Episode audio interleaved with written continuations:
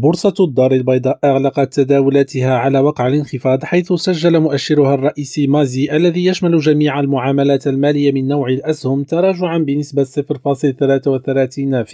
إلى 10557 نقطة. وبدوره سجل مؤشر مازي 20 خسارة بنسبة 0.29% إلى 843 نقطة. كما سجل مازي جي مؤشر الشركات الحاصلة على أفضل تصنيف جي تراجعا بنسبة 0.02% إلى 800 نقطة. هشام لوروي ريم راديو الدار البيضاء.